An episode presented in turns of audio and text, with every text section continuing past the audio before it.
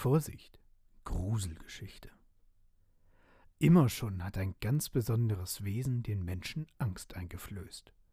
Der Werwolf. Jenes Wesen, das sich in einen Wolf und andere grimmige Tiergestalten verwandeln kann und mit dem Teufel im Bunde steht. Die Geschichten um den Werwolf besagen aber, dass er bezwungen werden kann.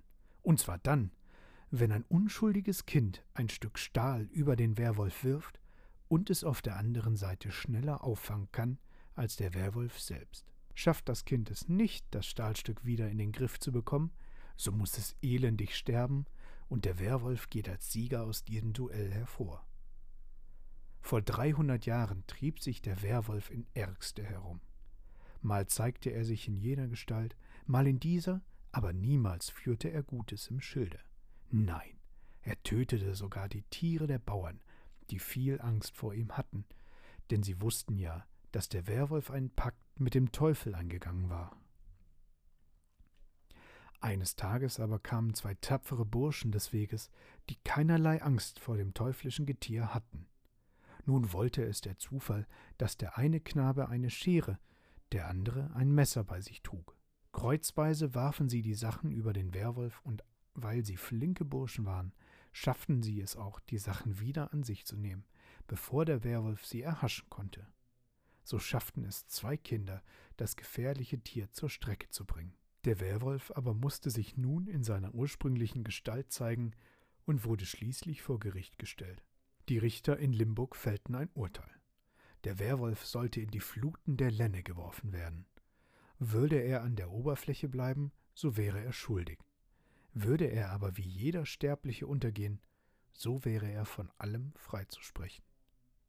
Lange Zeit hielt sich der Werwolf über Wasser, und schon wollten die Umstehenden ihn als Werwolf beschimpfen, da erdachte er sich eine List.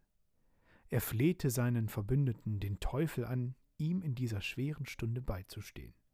Der Teufel hörte das Flehen und griff sofort ein, denn er wusste, dass der Werwolf in seiner Hosentasche eine Nähnadel trug, die er nun so schwer werden ließ, dass der Werwolf unterging und schon in den Fluten der Lenne zu ertrinken drohte. Nun wussten die Richter aber, dass der vermeintliche Werwolf gar nicht der richtige Werwolf war, retteten ihn vor dem Ertrinken und ließen ihn frei.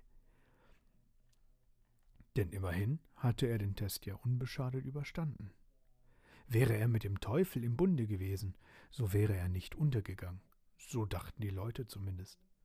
Doch die Bauern waren von dem Urteil nicht überzeugt.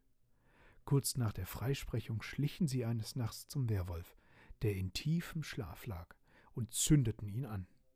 Als der Werwolf erwachte, stand er bereits in lodernden Flammen und musste elendig verbrennen, denn nun konnte ihm auch der Teufel nicht mehr helfen. Die Asche dieses fürchterlichen Wesens vergrub man nicht auf dem örtlichen Friedhof, sondern außerhalb des Geländes. Und wer heute nachts durch Ärgste spaziert, sollte einmal mehr die Ohren spitzen. Denn der Werwolf spukt hier noch immer, und wer genau hinhört, der kann sein Winseln hören. Schlaf gut, liebe Homies.